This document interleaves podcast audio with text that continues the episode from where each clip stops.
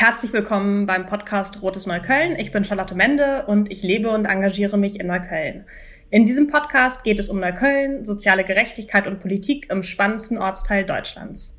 Zu Gast werde ich in den kommenden Monaten PolitikerInnen aus Neukölln haben, die entweder schon politische Ämter bekleiden oder bisher ehrenamtlich in ihrer Freizeit Politik vor Ort gestalten. In der heutigen Folge ist Fabian Fischer, Co-Vorsitzender der SPD Neukölln, zu Gast. Herzlich willkommen, Fabian. Hallo. Hi. Ja, vielen Dank, vielen Dank für die Einladung. Schön, dass du da bist. Ich freue mich schon sehr auf unser gemeinsames Gespräch und ehrlicherweise auf unser zweites Gespräch in einer Woche, weil wir haben das schon mal aufgenommen und dann hatten wir Probleme mit der Aufnahme. Deswegen. Ja, die, die, die böse Technik kam dazwischen. Genau. Und wenn man das Ganze Corona-konform macht und dann nicht mit Mikrofonen und parallel alles checkend in einem Raum sitzt, dann kann es eben vorkommen, so wie bei uns, dass wir jetzt ein Gespräch ein zweites Mal aufnehmen. Und deswegen noch einmal, schön, dass du da bist.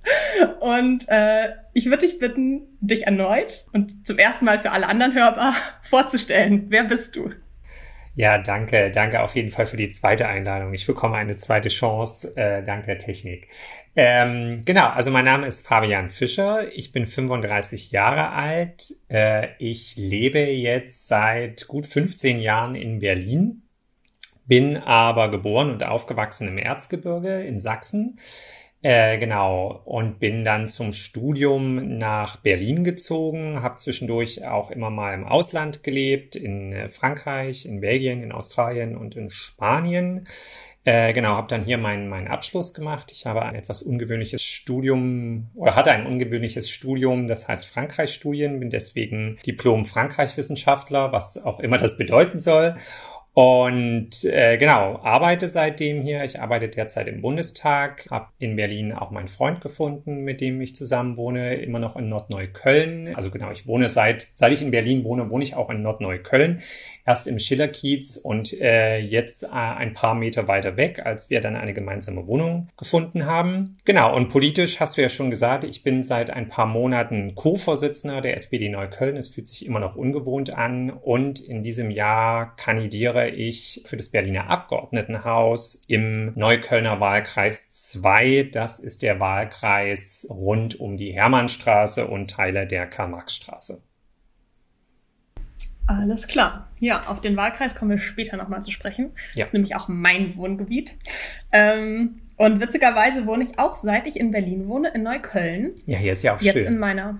Ja, es ist auch schön. Bisher nur in Nordneukölln und dann hoffentlich bald in Südneukölln äh, einfach mal alles, alles erleben, was es zu erleben gibt. Und ich weiß nicht, als ich nach Neukölln gekommen bin, warst du schon aktiv in der SPD. Ich bin 2014 hergezogen und war dann erstmal bei Juso-Veranstaltungen viel. Da warst du, glaube ich, damals Vorsitzender. Und das war so dann, die Jusos waren so mein Weg in die SPD rein und dann lange, lange Jahre Jusos und jetzt inzwischen SPD auch. Wie war das bei dir? Wie bist du zur Politik gekommen? Also wie hast du dich erstmal entschieden, Politik zu machen? Aber wie war da auch dein Weg rein? Ja, das war, glaube ich, auch, also es ist tatsächlich, glaube ich, wie bei vielen ein, ein, längerer Weg ran an die Politik. Also meine Familie ist durchaus politisch und wir haben immer schon auch als Kinder und Jugendliche politische Gespräche geführt, auch wenn meine Eltern nicht Parteimitglieder sind. Mein Opa war tatsächlich SPD-Mitglied und für mich war also das Thema soziale Gerechtigkeit oder überhaupt, also so linke Politik war schon immer da, wo ich mich irgendwie verortet habe und äh, ich glaube, es gibt zwei Gründe, warum ich dann letztendlich in die SPD eingetreten bin. Das eine ist das ganze Thema Europa und Internationales. Ich habe ja schon gesagt, ich habe mehrere Jahre im Ausland gelebt und ich bin eigentlich bis heute glühender Verfechter einer europäischen Idee. Also alles, was irgendwie mit Nationalismus oder nationalistischen Ideen zu tun hat, das kann ich überhaupt nicht verstehen und da bin ich irgendwie strikter Gegner davon und für mich ist halt die SPD die Europapartei, die sich in ihrer Geschichte immer dafür eingesetzt hat, dass wir global denken, international denken. Und das zweite Thema ist Gesundheitspolitik und Soziales, soziale Gerechtigkeit, auch Gerechtigkeit im Gesundheitswesen. Meine Eltern sind beide im Gesundheitswesen tätig, die arbeiten beide im Krankenhaus und ich habe eigentlich dann gemerkt, wie ja, wie wichtig es ist, dass wir ein gerechtes schlechtes Gesundheitswesen haben. Das habe ich als Kind gar nicht so sehr realisiert. Das habe ich erst jetzt später gemerkt, wie, wie sehr mich das halt geprägt hat, die Gespräche mit meinen Eltern über das, was sie eben den Tag über so erlebt haben auf Arbeit. Und genau, ich habe mich dann 2009 entschieden, in die SPD einzutreten, war dann genau wie du lange aktiv bei den Jusos, also der Jugendorganisation, war da auch Vorsitzender, bin dann später Abteilungsvorsitzender geworden. Also die Abteilung ist ja die kleinste Gliederung der SPD. Irgendwie, das sind in diesem Fall die Abteilung 5 der SPD Neukölln, die Kieze rund um die Hermannstraße. Und genau, dann seit Dezember 2020 bin ich zusammen mit Miriam Blumenthal auch der Co-Vorsitzende des Kreisverbands, also der SPD Neukölln.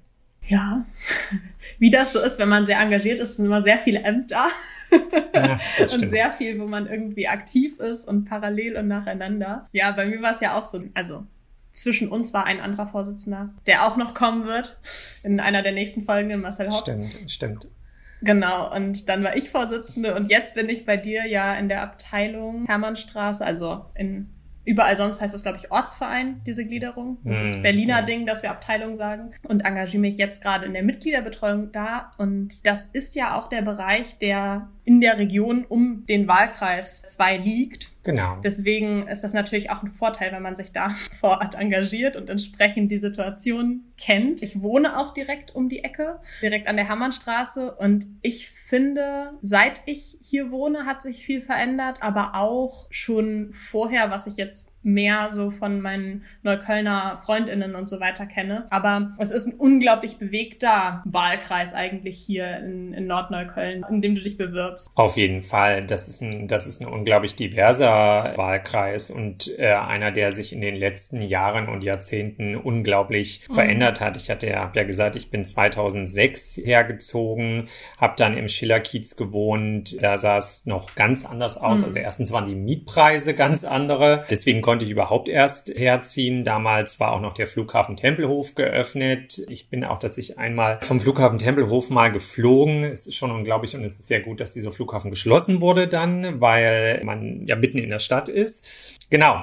Und inzwischen ist ja der Schillerkiez so ein bisschen boomend für Restaurants, für Kleingewerbe, für Künstlerinnen und Künstler. Und natürlich hat da auch ein Verdrängungsprozess stattgefunden von Menschen, die sich diese Mieten nicht mehr leisten konnten. Und das ist ja auch ein großes Thema, bleibt ein großes Thema in Nordneukölln, die steigenden Mieten in vielen Altbaukiezen. Es betrifft nicht nur den Schillerkiez, betrifft natürlich auch zum Beispiel den Könnerkiez. Genau, und dann hast du halt auf der anderen Seite das Rollbergviertel als fast so ein abgeschlossenes Viertel, würde ich fast sagen, das von einer der städtischen Wohnungsbaugesellschaften der Stadt und Land gebaut wurde, beziehungsweise die sind da die Vermieter. Und da hast du halt unglaublich viele Menschen mit Wohnberechtigungsscheinen, die da wohnen, natürlich auch andere, aber das ist halt nochmal so ein eigener, fast so ein Viertel im Viertel mit ganz anderen Herausforderungen, mit ganz anderen Problemen auch, die da existieren.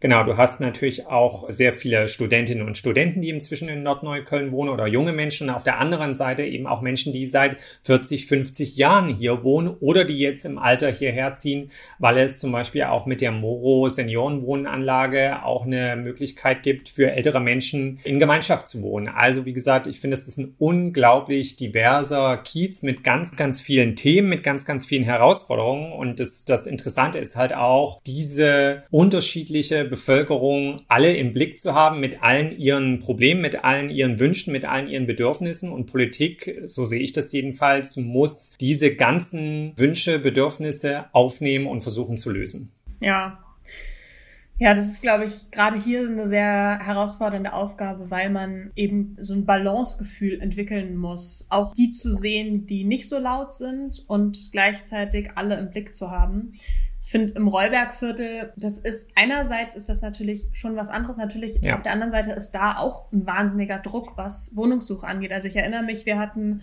ein Gesprächsangebot gehabt und haben da äh, einen Stand aufgebaut mit Menschen, die im Rollbergviertel wohnen und haben einfach mal uns erkundigt, wo der Schuh drückt, was anliegt. Und mhm. ich erinnere mich an eine junge Mutter, die zu mir meinte, sie braucht mehr Platz, sie braucht eine größere Wohnung, weil sie im Augenblick, ich weiß nicht mehr wie viel Quadratmeter, aber in einer relativ kleinen Wohnung mit zwei Kindern gewohnt hat und das natürlich ein wahnsinniger Druck auch da ist, also auch mit Wohnberechtigungsschein. Der Platz ist wahnsinnig begrenzt in der Stadt und das spüren alle. Also ich glaube, das gilt für den gesamten Wahlkreis, wahrscheinlich ja. für ganz Nordneukölln, ganz Neukölln. Der Druck ist wahnsinnig hoch und da ist es natürlich eine Herausforderung dafür zu sorgen, diese Verdrängungsprozesse aufzuhalten und zu stoppen, damit alle da leben könnten, wo sie wollen. Ja, auf jeden Fall. Und diesen Aspekt, den du meintest, du bist hergezogen zum Studium damals und diese Möglichkeit zu schaffen, dass das weiterhin so ist, dass gerade auch Berlinerinnen und Berliner, die volljährig werden, die an den Punkt kommen, dass sie sagen, okay, ich will in Berlin bleiben, weil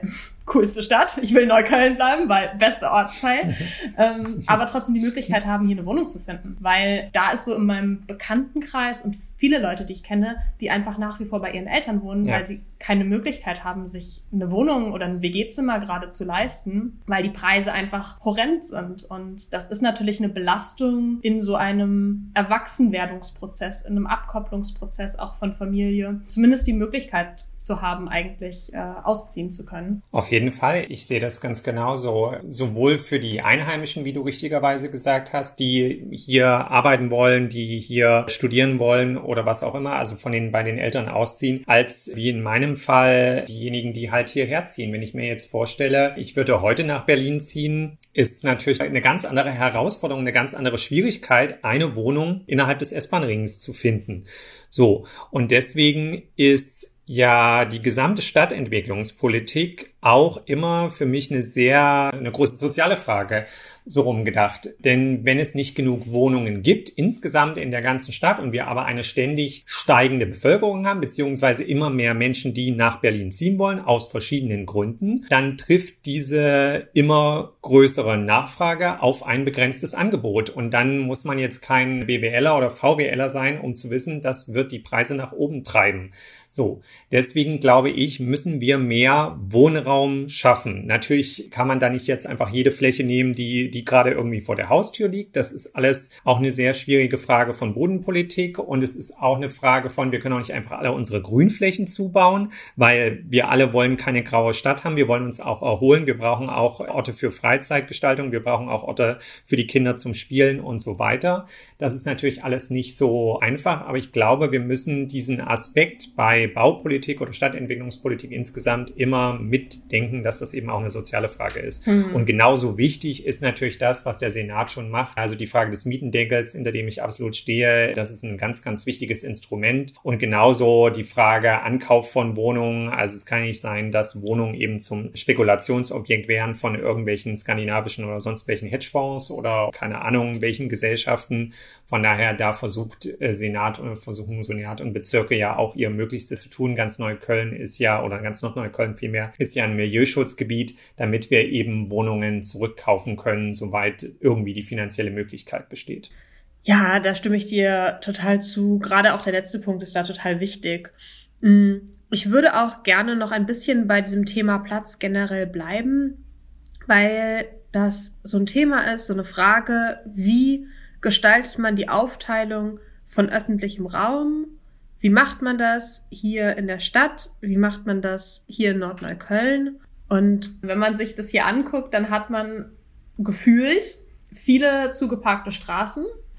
Ähm, dann hat man Gehsteige, die teilweise breit sind, teilweise auch sehr schmal sind. Also Corona-mäßig habe ich das Gefühl, es ist manchmal sehr schwer, sich auszuweichen auch schon. Sobald irgendwie Kinderwagen dabei ist oder Menschen, die mit einem Rollstuhl unterwegs sind, dann wird es auf einmal für alle viel enger und Ausweichmöglichkeiten sind begrenzt, weil die Autos, naja, breit parken, sagen wir mal so. Und äh, da sind ja auch gerade hier in Nordneukölln ganz viele Diskussionen im Gange. Wie teilt man das auf? Wer, wer soll sich hier wie bewegen können mit dem Fahrrad, Auto, zu Fuß. Und da ist für mich auch so ein bisschen die Frage, wie gehst du an dieses Verkehrsthema ran? Also erstens mal finde ich es völlig richtig, dass über die, die ganze Frage, wie teilen wir den öffentlichen Raum auf, stärker diskutiert wird. Die, die Stadt ist ja nach mhm. dem Zweiten Weltkrieg als autogerechte Stadt oder zumindest mit dem Fokus auf dem Auto als Fortbewegungsmittel geplant und neu gebaut oder zum Teil neu gebaut wurden. Und wir merken halt heute, weil sich die Mobilitätsbedürfnisse geändert haben und natürlich auch aus ökologischen Gründen, dass das so nicht weitergehen kann. So, das heißt nicht, dass man irgendwie jetzt das Auto verteufeln muss, generell oder Menschen, die einen Pkw haben. Aber wenn man sich, wie du richtigerweise sagst, anschaut, wer wie viel Platz braucht, dann glaube ich schon, dass das Auto ein bisschen über Gebühr Platz einnimmt. Und zwar allein an der Frage betrachtet, dass wir ja nun Autos haben an den Straßenrändern stehen und gleichzeitig leere Parkhäuser. So, das ist irgendwie meiner Meinung nach ein etwas sinnloser Verbrauch von Platz, den man, denke ich, besser aufteilen sollte. Mhm. Und generell sind wir ja dabei, bei der Verkehrspolitik eben auch die Straßen neu zu denken und neu umzubauen. Also ein Beispiel ist ja die Karl-Marx-Straße, die seit vielen Monaten und Jahren sukzessive immer weitergebaut wird, von Süden nach Norden, eben auch mit einer entsprechenden Fahrradstreifen, wo, wo es geht, auch einer sogenannten Protected Bike Lane, also mit diesen Pollern dran. Und das Gleiche muss für die Hermannstraße passieren. Das wird auch für die Hermannstraße passieren. Die Planungen dazu gibt's schon. Jetzt kann man sich immer streiten, ob das alles schneller gehen müsste. Das kann ich ehrlich gesagt nicht beantworten, weil ich jetzt auch nicht der Verkehrsexperte in der Senatsverkehrsverwaltung bin.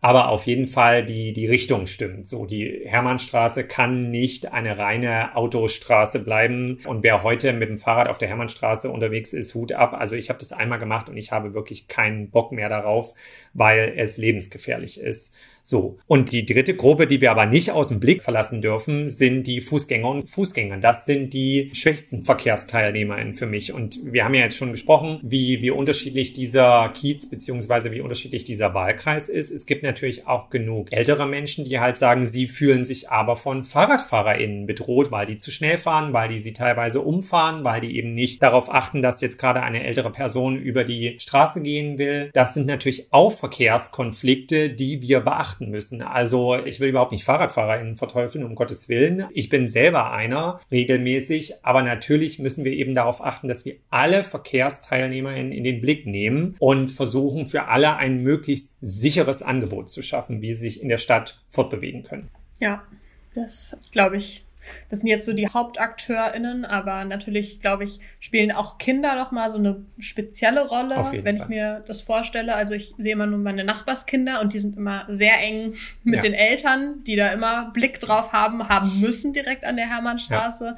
Also auch das wäre natürlich perspektivisch wünschenswert, wenn man mehr Räume und Sicherheit für FußgängerInnen macht. Das hat natürlich auch den Vorteil, dass man mehr Sicherheit für Kinder erstmal schafft, die ja noch viel gefährdeter in vielerlei Hinsicht sind, weil sie noch nicht so sicher durch die Welt spazieren, sondern noch viel am Üben sind. Du hattest gerade die Karl-Marx-Straße und die jahrelangen Entwicklungen angesprochen ja. vor Ort und Bauarbeiten letztendlich ja auch. Und an der Hermannstraße haben wir das bisher noch nicht mit den Baustellen, aber die Lärmbelastung ist, glaube ich, trotzdem entsprechend hoch, weil viele Leute jetzt statt Karl-Marx-Straße Hermannstraße fahren. Und das ist, glaube ich, generell so ein Thema, wenn man sich hier Nordneukölln anguckt. Wir haben die Karl-Marx-Straße, wir haben die Hermannstraße Straße, die beide durch den Wahlkreis verlaufen.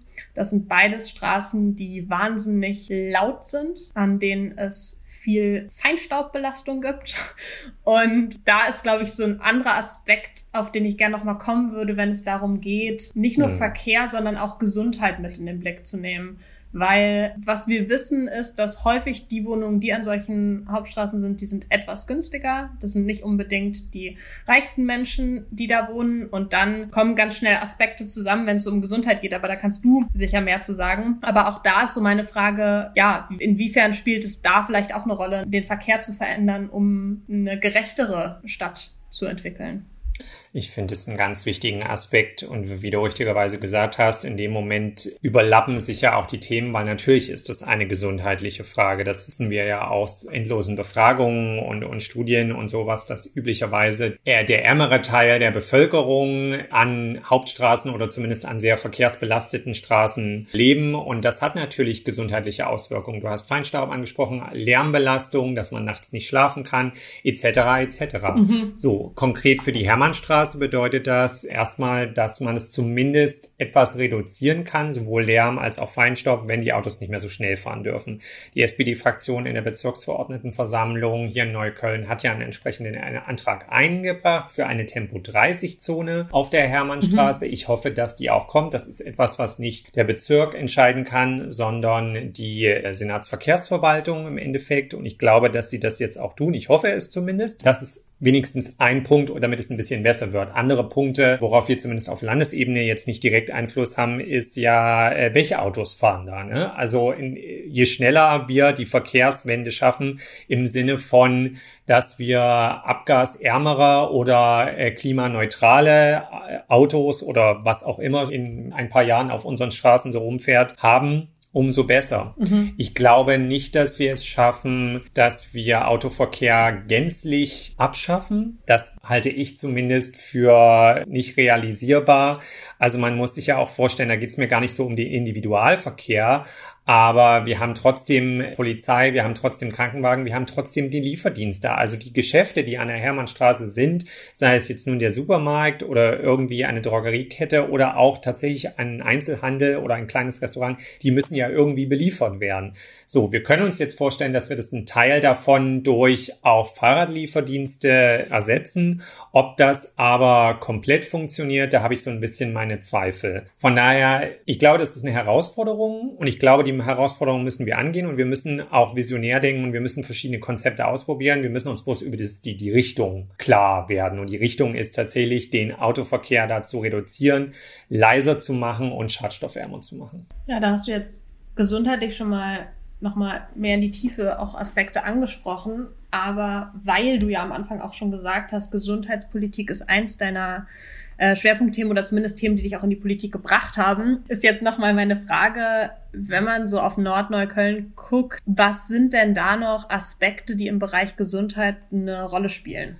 Also da gibt's ganz viele Aspekte. Gesundheitspolitik, äh, wie man ja jetzt gemerkt hat, mhm. in der Pandemie trifft uns ja alle, auch wenn wir erstmal gesund sind. Nämlich der ganze Bereich öffentliche Gesundheit, also die Gesundheitsämter speziell, das sind Sachen, die auf Landesebene vorrangig entschieden werden. Der, der Bund hat für die öffentliche, äh, ja, für die öffentliche Gesundheit, also die öffentlichen Gesundheitsdienst heißt das offiziell, ÖGD, nicht so viel zu sagen, sondern das ist halt, äh, wird allein auf Berliner und Bezirksebene ent entschieden. Und da engagiere ich mich auch ganz stark, weil ich glaube, dass wir den Bereich öffentliche Gesundheit jahrelang nicht ausreichend beachtet haben. Und deswegen waren halt auch die Gesundheitsämter so schlecht personell und technisch aufgestellt, beziehungsweise sind es zum Teil heute immer noch. Mhm. Ein anderer Teil ist dann ganz klassisch Versorgungsfragen. Wir haben in Neukölln zu wenig Fachärztinnen und Fachärzte in der ambulanten Versorgung.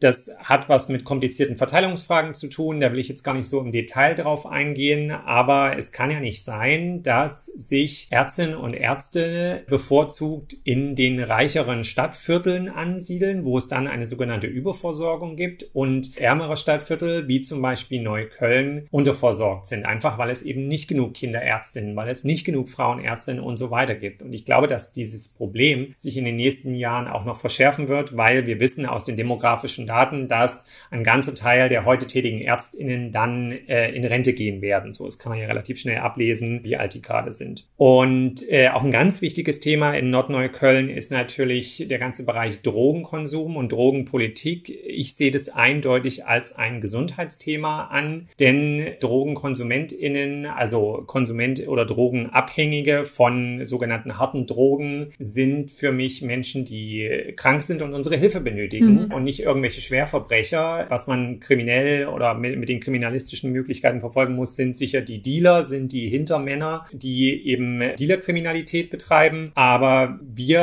als SPD Neukölln verfolgen ja den Ansatz einer sozialen Drogenpolitik, was eben nicht bedeutet, dass wir jetzt versuchen, DrogenkonsumentInnen mit der Polizei oder anderen Sicherheitsmaßnahmen einmal durch die Stadt zu jagen, sondern indem wir Angebote schaffen, wo ihnen geholfen wird. Ein Beispiel äh, sind Drogenkonsumräume, so dass Suchterkrankte ihre Drogen nicht in Hauseingängen oder in Parks oder im öffentlichen Raum konsumieren müssen, müssen und das übrigens auch nicht sollen, sondern eben in einer sicheren Umgebung, zum Beispiel in einem solchen Drogenkonsumraum, der ist einer auf der Karl-Marx-Straße, betrieben von Fixpunkt. Das ist ein Verein, die machen schon ganz, ganz lange Arbeit in dem Bereich, machen eine sehr, sehr, sehr tolle Arbeit. Genau, und dazu gehört natürlich dann auch äh, aufsuchende Sozialarbeit, also dass Menschen und auf den Straßen unterwegs sind, um die KonsumentInnen anzusprechen, um sie auf das Angebot hinzuweisen. Mhm. Genau. Und ein letzter Punkt, der damit reinspielt, dann höre ich auch auf, ist natürlich der ganze Bereich Prävention. Also es ist auch unser Ansatz und auch unsere Politik, dass so wenig Menschen wie möglich überhaupt erst Drogen konsumieren. Und da ist es auch völlig egal, von welchen Drogen wir sprechen. Es ist ja immer eine, wenn ich abhängig bin von irgendetwas, eine Einschränkung meiner Freiheit, meines selbstbestimmten Lebens. Da spielt es keine Rolle, ob ich abhängig bin von Hero Heroin oder Alkohol oder Online-Spielen oder was auch immer. Wir versuchen Menschen davon zu schützen, dass sie abhängig mhm. werden.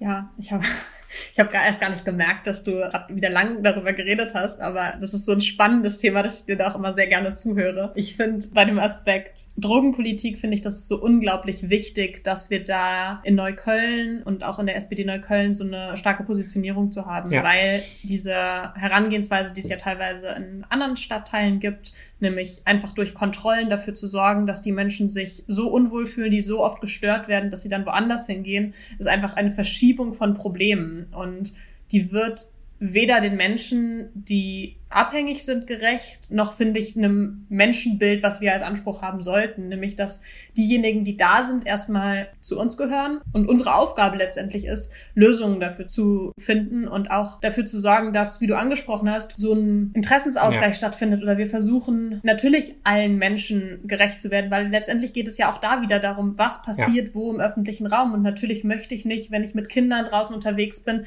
dass, wenn ich mal eine Sekunde nicht hingucke, die sich bücken und in eine Spritze greifen. So, das ist natürlich extrem wichtig und das müssen wir ernst nehmen und deswegen ist es so wichtig, dass man Angebote wie von Fixpunkt mit einem Drogenkonsumraum mhm. hat. Das ist, wenn ich das richtig weiß, auch entweder im Ausbau ist Spritzgeschirr, dass man das sowohl bekommen als auch wieder abgeben kann, damit es nicht rumliegt, damit es nicht irgendwo landet, sondern ja, da, wo es dann auch entsorgt wird. Und finde grundsätzlich diesen Ansatz, wir gucken auf Menschen im Ganzen und haben eben diesen Anspruch, dass man ein freies, ein selbstbestimmtes Leben führen kann und tun als Politik alles dafür, dass es für alle Menschen, die eben an einem Ort zusammen leben, möglich ist. Das ist, glaube ich, das Wichtigste und gleichzeitig die größte Herausforderung, wenn man so beengt ist, wie wir das in Städten nun mal sind und gerade in Berlin jetzt.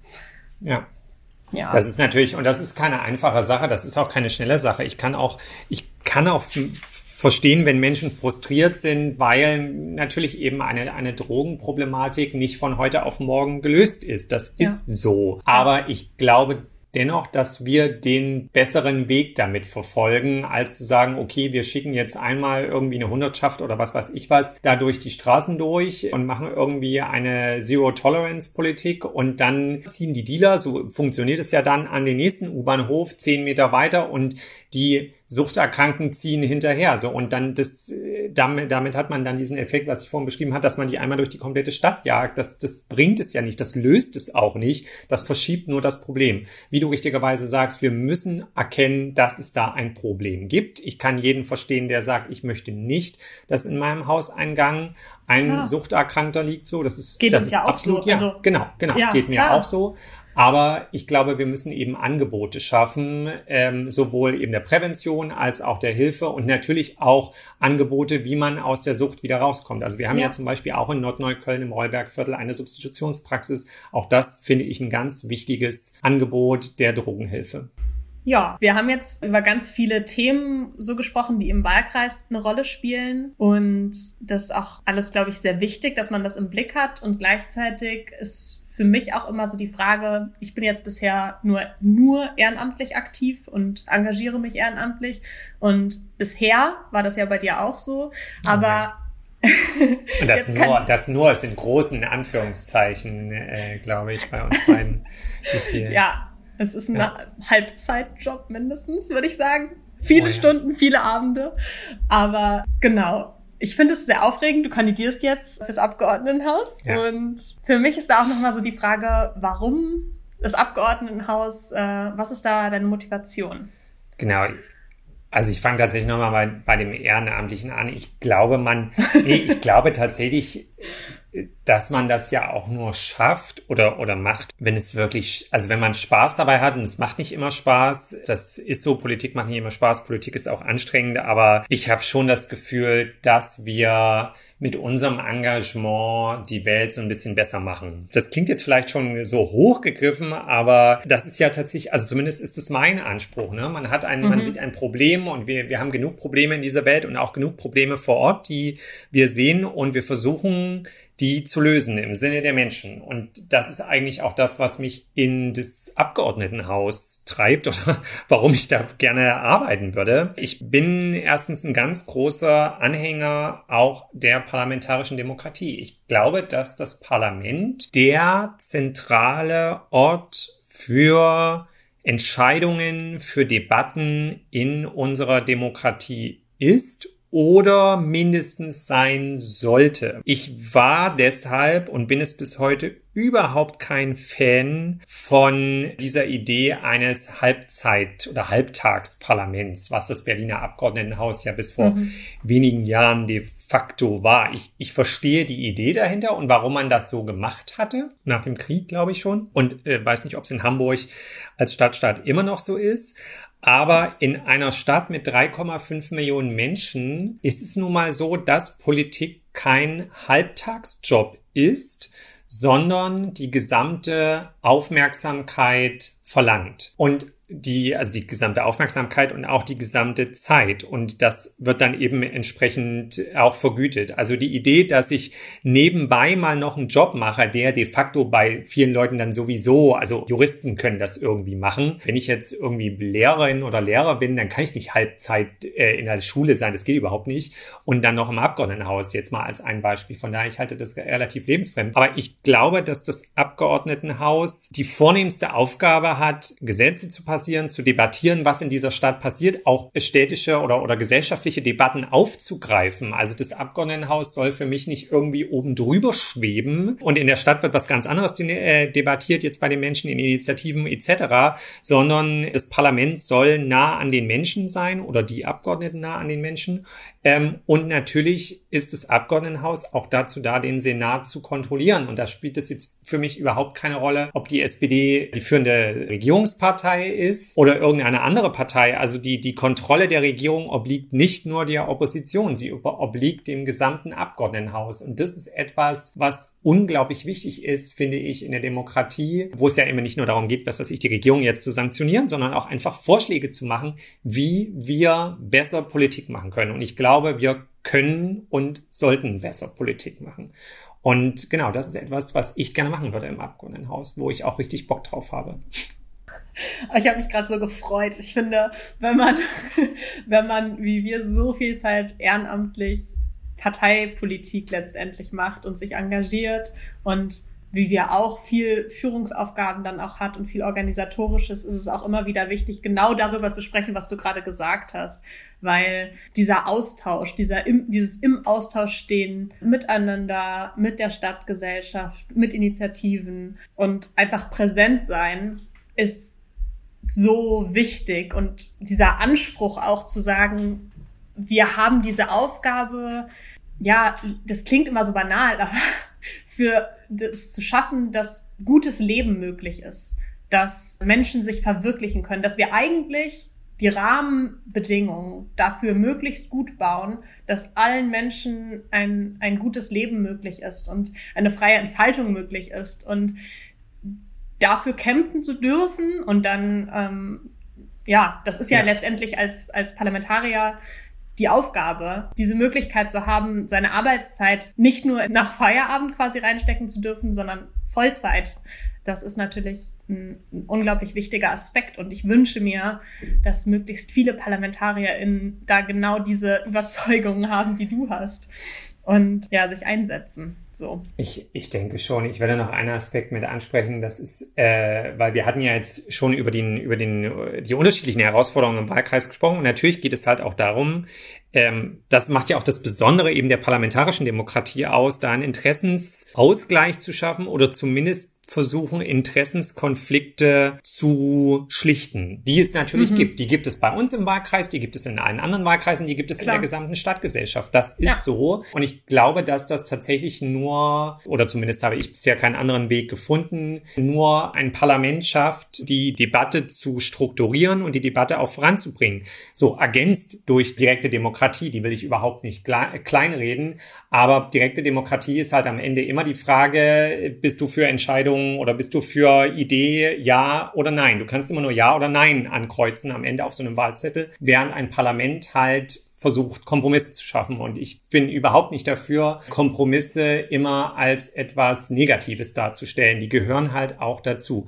Gerade in, mhm. in einer Gesellschaft wie der unseren, wo es eben so viele Interessen gibt und so viele individuelle Lebensentwürfe, die ja auch wichtig sind. Die wollen wir ja auch. Und die müssen wir halt irgendwie zusammenbringen. Das ist, das ist die Aufgabe des Abgeordnetenhauses für Berlin, ja.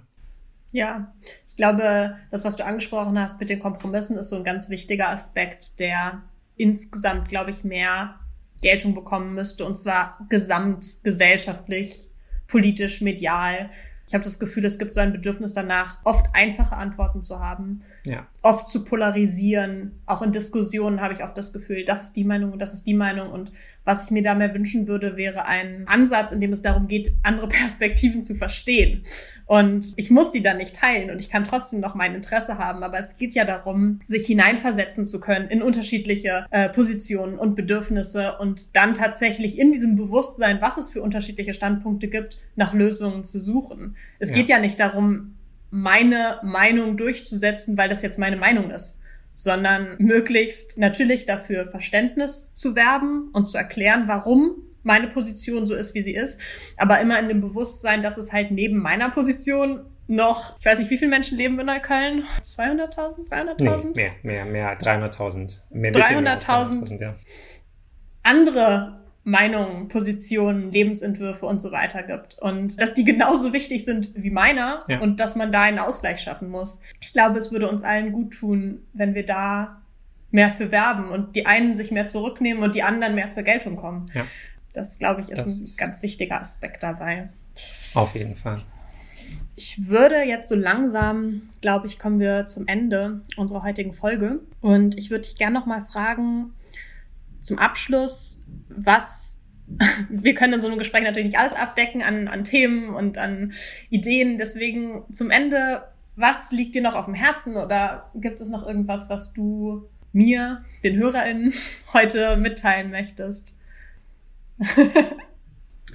Oh Gott, es, äh, ich glaube, es gibt noch unglaublich, ja, unglaublich viele Aspekte, die natürlich alle auch auf Landesebene entschieden werden oder nicht nur auf Landesebene im Bezirk. Unglaublich viele Projekte, Politikfelder, die wir jetzt nicht angesprochen haben. Äh, ich nenne jetzt nur mal das Stichwort Bildung, Stichwort Kitas und was nicht ja. alles gibt. Ich würde mal noch das, das tatsächlich das Thema Sicherheit noch mal kurz anschneiden und zwar speziell Sicherheit für LGBT oder queere Menschen, weil ich glaube, dass das auch hier in Nordneukölln im Wahlkreis eine ganz wichtige Rolle spielt. Nordneukölln ist leider einer der Orte oder der Hotspots für Gewalt gegen queere Menschen. Und als jemand, der selber queer ist, geht mir das natürlich auch persönlich nahe, weil ich möchte auch gerne Händchen halten, mit meinem Freund durch die Straßen gehen, ohne dass ich jetzt irgendwie blöd angemacht werde, ohne dass ich noch schlimmer tatsächlich mit physischer Gewalt bedroht werde. Und das passiert in Nordneukölln. Und ich glaube, da müssen wir in den nächsten Jahren noch stärker den Fokus darauf legen. Wir sagen zu Recht, wir sind eine tolerante, liberale, offene Stadt und das stimmt ja auch, hier können sich